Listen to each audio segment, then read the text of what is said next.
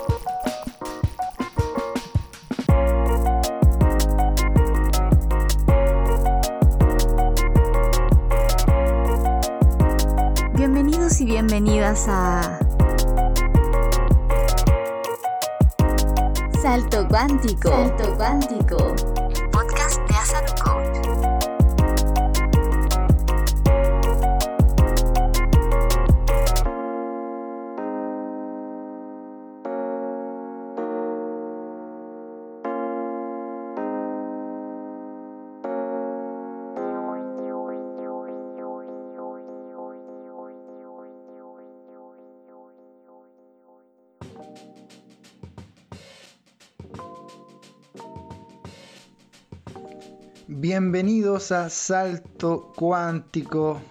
Contento de poder recibirte nuevamente en este espacio para tocar hoy día otro tema que espero sea de tu interés.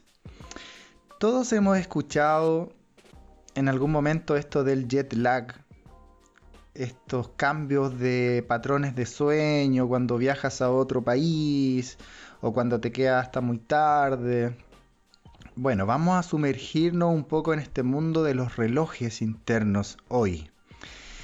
Piensa tú que el cuerpo son células. A mí me encanta explicar siempre desde ahí los temas biológicos porque se nos olvida a veces. Las células son las que armaron el cuerpo. Tu cuerpo son solamente células agrupadas.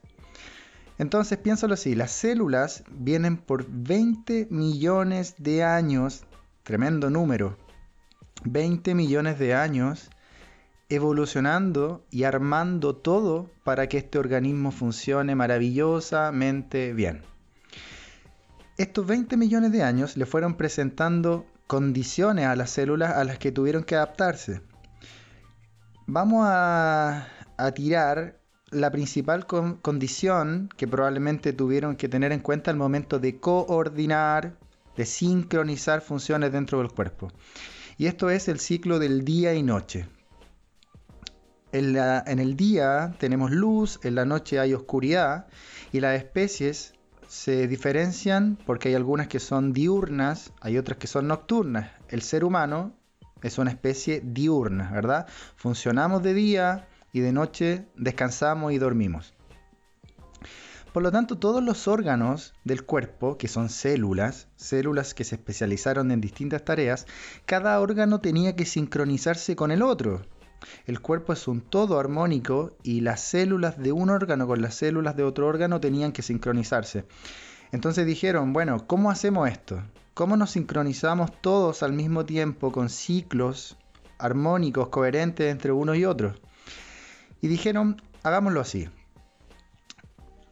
fijemos un reloj en el cerebro y ese reloj nos va a coordinar a todos con un gran reloj, un reloj macro, el reloj madre para todos. Luego cada uno va a tener relojitos más chiquititos para cada órgano y cada célula de hecho tiene un mini reloj propio. Este reloj madre en el cerebro son las células del núcleo supraquiasmático, así se llama, núcleo supraquiasmático. Entonces, ¿qué es lo que hicieron? ¿Cómo este super reloj iba a coordinar a todo el organismo? Muy fácil. Lo conectaron con un cable, por decirlo así, con un cable a la retina del ojo. La retina del ojo va a recibir luz o va a percibir ausencia de luz. Muy simple. Si percibe luz, entonces estamos en el ciclo de día y el cuerpo tiene que funcionar como si estamos de día. Si no percibe luz la retina, hay oscuridad, entonces vamos a actuar dentro del cuerpo como que estamos de noche. De esta manera hay un gran reloj macro, que es el del día y la noche, el de la luz y la oscuridad. Por lo tanto, todas las células de tu cuerpo, en cada órgano, hacen caso a este suprarreloj, pero al mismo tiempo tienen que coordinarse entre ellas para las distintas funciones del día y de la noche. ¿Cómo lo hacen? Se pusieron de acuerdo y dijeron, nos vamos a coordinar con mensajes. Mensajes que nos vamos a enviar de un órgano a otro, de una glándula a otra, y así nos vamos a ir coordinando con puros mensajes dentro del cuerpo. Esos mensajes son las hormonas. Las hormonas las puedes ver como mensaje o como las mensajeras. Da igual. Entonces, con las hormonas acordaron que se iban a coordinar los distintos órganos para las diferentes funciones dentro del día y de la noche. De esta manera, los relojitos de cada órgano y de cada célula se iban a coordinar entre ellos, entre órganos y entre células, y al mismo tiempo se iban a coordinar entre todos y a sincronizar con el gran reloj madre que está en el cerebro, que responde a la luz y a la oscuridad. De esta manera quiero mencionar tres hormonas principales que son maestras para poder coordinar todos estos relojes. Primero voy a mencionar la melatonina. La melatonina es una hormona que la glándula pineal genera y responde a la oscuridad. En la noche generamos melatonina, ¿verdad? Segundo lugar, el cortisol. El cortisol es una hormona que a mí me gusta llamar la hormona del movimiento, más que la hormona del estrés. Cuando tú te estresas estás llamado al movimiento, ¿verdad? Pero más que el, más que el estrés, vamos a llamar al cortisol la hormona del movimiento. Esto quiere decir que cuando piensa tú 20 millones de años, piensa como cavernícola. En la mañana, cuando estaba por amanecer, el cortisol empezaba a prepararte para despertar, para ponerte en pie y para ponerte a caminar. Si somos cavernícolas, probablemente vamos a despertar para caminar y buscar alimento. Eso puede que dure toda la mañana o un par de horas, va a depender a lo mejor del lugar en el que estamos, va a depender del, eh, el ciclo del año, la temporada del año si es que nos va a costar más o menos encontrar alimento. Pero de todas maneras vamos a tener que movernos en la mañana. El cortisol nos ayuda con eso. Y en tercer lugar quiero relevar a la insulina. La insulina es una hormona que responde al comer, responde a la presencia y a la disponibilidad de alimentos. Esto quiere decir, cuando encuentro un alimento, lo ingiero y la insulina me permite llevar esta energía del alimento a las células, para que las células puedan funcionar con todo lo que hacen en el día. Estas tres hormonas entonces son las que hoy día vamos a, traer a la, pizarra y estas tres hormonas son las que permiten coordinar a todos los relojes del cuerpo. Principalmente, ¿cierto? Hay más. Pensemos en dos factores principales que modulan toda esta sincronización. Y estos factores son la disponibilidad de comida y la disponibilidad de luz. Piensa que estas dos cosas fueron grandes eh, restricciones, por decirlo así, en la evolución de nuestra especie. La disponibilidad de comida no era permanente, de hecho la mayor cantidad del tiempo no teníamos comida, y la disponibilidad de luz durante el día, pero era la ausencia de ella en la noche. Entonces estos factores, estas restricciones durante el día obligaron a la célula a coordinar diferentes funciones dependiendo de esta disponibilidad de estos dos factores. Entonces describamos un día cualquiera este cavernícola, en donde los relojitos de cada célula, de cada órgano y del cuerpo entero se coordinan. Primero, al prepararse para despertar el cortisol empieza a subir, porque pronto te va a tocar moverte. ¿Y qué es lo que hace el cortisol? Obliga, incita al cuerpo a sacar los stocks de azúcar que tiene dentro, dado que no has comido en muchas horas, tienes stock y los vamos a ocupar, porque pronto te vas a mover. Entonces el cuerpo empieza a llenarse de azúcar gracias al glucógeno. El glucógeno es el stock que tú tienes propio de azúcar en tu cuerpo, guardado para estos momentos. Y el cortisol también invita al cuerpo a romper las grasas. Entonces, el stock de azúcar y el stock de grasas empiezan a liberarse para que tú tengas energía disponible al momento de levantarte. Eso lo hace el cortisol. Y te va a ayudar el cortisol a moverte también durante la mañana, pero va a ir disminuyendo. La insulina está durmiendo durante la noche y se va a activar únicamente cuando comamos. Eso no va a pasar inmediatamente nos despertemos. Piensa esto. El cavernícola no tenía un refrigerador a mano, no tenía un supermercado, un almacén al que ir a comprar apenas se despertara. Tenía que ir a buscar el alimento y eso le iba a tomar horas probablemente. Tal vez en verano iba a ser más fácil, lo iba a tener más a la mano, pero el resto del año iba a ser una tarea. Por lo tanto, la insulina va a demorarse en levantarse, dado que se levanta cuando comes. Eso contrasta mucho con lo que hacemos hoy. Hoy nos levantamos y lo primero que hacemos es comer. Y la melatonina, bueno, mm, solamente agregar a la insulina que por evolución, piénsalo tú, nos tomábamos una hora desde el despertar, desde que salía la luz del sol, hasta comer, entonces se ha visto que el pic de eficiencia de la insulina, el momento en que la insulina es más, eh, más rápida para actuar y para guardar la energía de las células, es aproximadamente en el rango entre las 10, 11 de la mañana hasta las 4 de la tarde, media tarde. Y hace sentido porque nos demorábamos alguna hora en la mañana entre que despertábamos y encontrábamos alimento, luego comíamos y entre 11 de la mañana y 4 de la tarde probablemente podíamos comer y luego ya va bajando la insulina porque se acerca la, la oscuridad, digamos.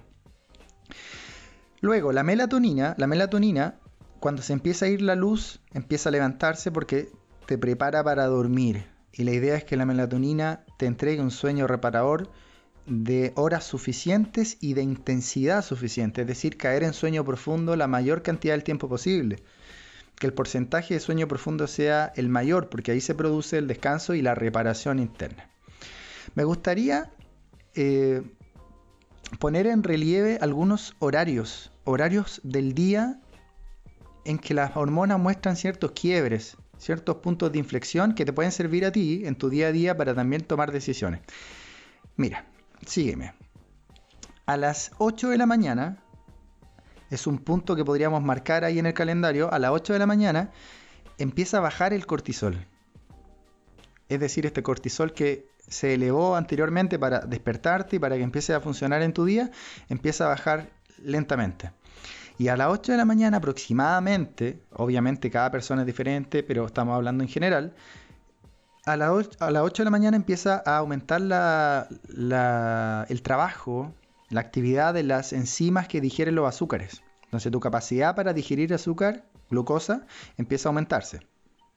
Pensemos que cuando digo azúcar, los cavernícolas comían el azúcar de las plantas, de los frutos, de las semillas. A ese azúcar me refiero, al positivo. Ok, y a las 8 de la mañana la melatonina sigue y continúa bajando desde que ya venía bajando desde antes de la noche.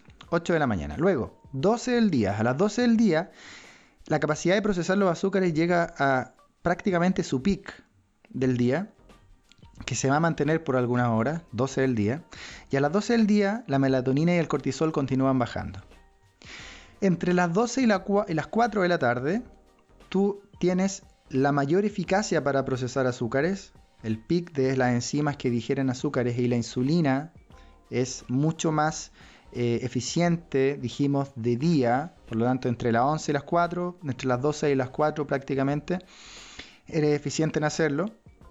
Y a las 4 de la tarde empiezas a levantar el nivel de melatonina y a disminuir tu capacidad para procesar azúcares. 4 de la tarde. Fíjate, un recuento. Hemos hablado 8 de la mañana, 12 del día, 4 de la tarde. Luego, a las 8 de la tarde, a las 8 de la tarde comienza a levantarse fuertemente el nivel de melatonina. 8 de la tarde el nivel de melatonina sube y sufre un incremento, una pendiente mucho más alta de aumento a las 8 de la tarde baja mucho más bruscamente la capacidad de procesar azúcares y el cortisol se mantiene en niveles bajos. Saltemos a las 12 de la noche. A las 12 de la noche tu nivel de melatonina ya está en el pic, debiera estar en el pic y se va a mantener ahí por un rato. Y a las 12 de la noche se empieza a levantar el cortisol levemente durante la noche. Va muy lento y la capacidad para procesar azúcares sigue cayendo al suelo. A las 4 de la mañana se termina el pic de melatonina, la melatonina estuvo arriba en su, punto máximo de 12 a 4 aproximadamente, y a las 4 de la mañana empieza a bajar drásticamente, muy rápido. Y a las 4 de la mañana empieza al revés, a subir mucho el cortisol, muy rápido también. Y la capacidad para romper los azúcares de tu cuerpo, de tu propio stock, del glucógeno, estas enzimas que hacen ese, ese trabajo empiezan a aumentar a las 4 de la mañana. Entonces hagamos un recuento de los horarios que he marcado. 8 de la mañana, 12 del día, 4 de la tarde. 8 de la tarde, 12 de la noche, 4 de la mañana. 8, 12, 4, 8, 12, 4. Estos nos pueden servir como puntos de referencia, de inflexión, puntos de quiebre, quiebre, perdón, en donde la insulina, eh, la melatonina, y el cortisol van jugando y cambiando los relojes de los órganos del cuerpo. Piénsalo así, los órganos del cuerpo van respondiendo a estos ritmos y en estos horarios se producen ciertos quiebres en sus coordinaciones y en su sincronización general. Ok. Estas hormonas entre ellas están entrelazadas, son dependientes unas de otra también. No es que va cada una por su carril. En términos generales, la insulina y la melatonina son opuestas. Cuando hay mucha melatonina de noche, hay poca insulina. De día, cuando hay más capacidad de la insulina, la melatonina está abajo. El cortisol con la insulina. El cortisol genera o invita a las células del cuerpo a ser resistentes a la acción de la insulina. El cortisol se encarga de que haya más azúcar circulante disponible para el cuerpo, en cambio la insulina se encarga de sacar el azúcar de la sangre y meterla a las células. Por lo tanto, tienen un efecto contrario. ¿Ok? Y el cortisol también baja de noche va subiendo a medianoche mientras la melatonina está en su pic máximo. Cuando baja la melatonina a las 4 de la mañana, el cortisol empieza a subir. También hay alguna suerte de, efecto inverso. Entonces, esto nos, nos invita a pensar también que si una empieza a funcionar mal, la otra hormona también se va a ver resentida. Recuerda que están coordinando relojes de órganos. Los órganos tienen que saber qué momento del día es, qué actividad hacer, entonces van despertando, apagándose dependiendo de estos patrones, estas sincronizaciones que suponen estas hormonas. Entonces pensemos una cosa. Cuando, por ejemplo, tú tienes mucha insulina en tu cuerpo, comes mucho azúcar refinado, mucho dulce y levanta, obliga a la insulina a aumentarse permanentemente en tu cuerpo, vas perjudicando los relojes de las células. porque Se ha visto en los estudios, la gente que tiene más sobrepeso, más resistencia a la insulina o derechamente diabetes, tienen menor cantidad de melatonina en la noche. Esto significa que la gente con sobrepeso, obesidad, diabetes, resistencia a la insulina, duerme menos horas, y esto lo, si alguien tiene eh, diabetes o conoce a alguien con diabetes, lo puede verificar la gente con diabetes, resistencia a la insulina, sobrepeso, obesidad, duerme menos horas de noche y duerme con peor calidad, es decir, el porcentaje de sueño profundo durante la noche es menor.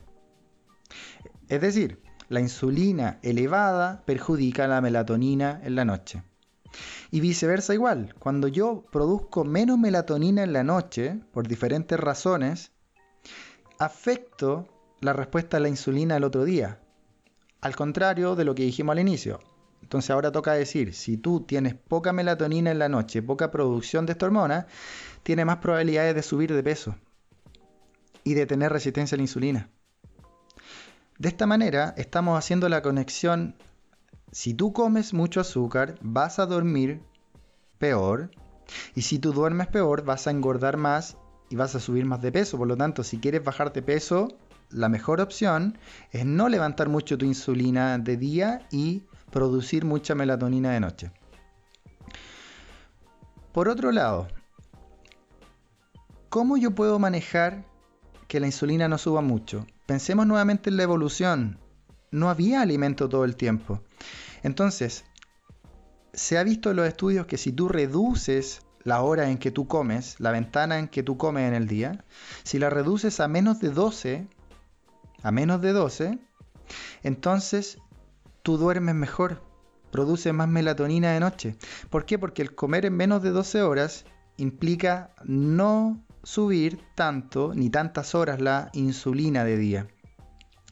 Entonces una buena idea para dormir bien y para manejar bien estos relojes y no desincronizarlos es comer en menos de 12 horas durante el día, que esa sea la ventana ingesta de comida, y además no picotear entre medio de las comidas. Dejar estos espacios sin comer que son realmente necesarios. Por otro lado, si yo de noche ocupo muchas pantallas, mucha luz eléctrica hasta tarde, es decir, no le entrego la oscuridad necesaria al cuerpo que se acostumbró a recibir 2 millones de años como humanos y 20 millones de años en nuestra evolución total desde los homínidos, entonces voy a producir menos melatonina de noche, menos tiempo y eso significa que voy a tener un peor sueño y al otro día va a funcionar peor la insulina. Lo mismo ocurre cuando metemos en el juego al cortisol. Cuando tengo espacios de cortisol acotados dentro del día, es lo natural. Pero si estoy permanentemente estresado con niveles de cortisol elevados, como solemos vivir en el mundo moderno, entonces voy a tener el cortisol muy elevado siempre y eso va a hacer que yo tenga mayor resistencia a la insulina y menor cantidad de melatonina en la noche y se ve afectado mi sueño también. Es decir, como ves, estas tres hormonas se van influyendo unas con otras y van afectando a los relojes de las células, de los órganos y del cuerpo entero. Por lo tanto, si resumimos esta parte, yo necesito privación de comer, es decir, necesito no comer partes del día. Necesito privación de luz. Es decir, necesito oscuridad también. Y la hora es necesaria oscuridad.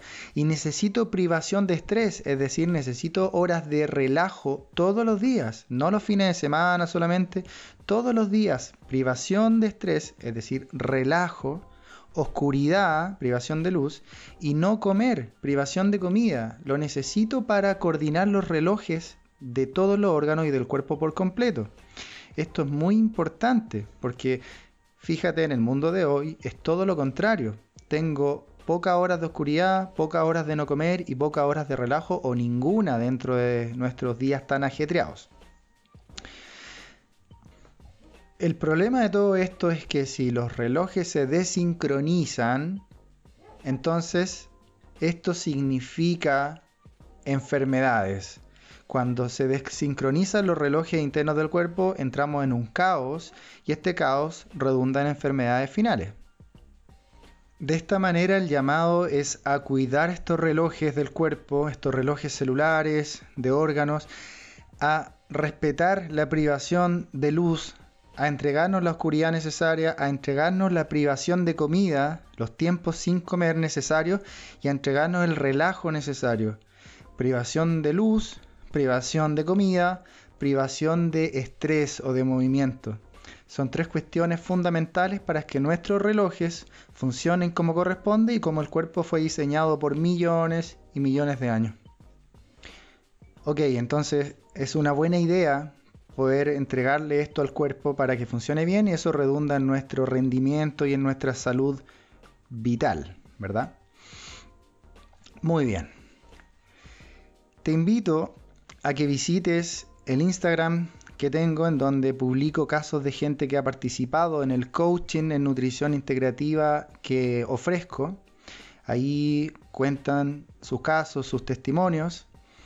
También puedes encontrar en este Instagram información valiosa eh, basada en ciencia acerca de alimentos, acerca de enfermedades, cosas que puedes incorporar rápidamente en tu vida, fácilmente con alimentos de, buen acceso y, generalmente cosas que puedes encontrar a la mano relativamente fácil. Te invito también a transmitir estas ideas, a poder entregar estos conocimientos que puedes adquirir acá y, ¿por qué no?, a recomendar este podcast a tus familiares, a tus amigos, a la gente eh, a las que tú quieres y a quienes les puede servir esta información. Y por último, como siempre, te dejo invitado o invitada para el próximo capítulo, el próximo episodio, para que entre todos demos este gran salto cuántico.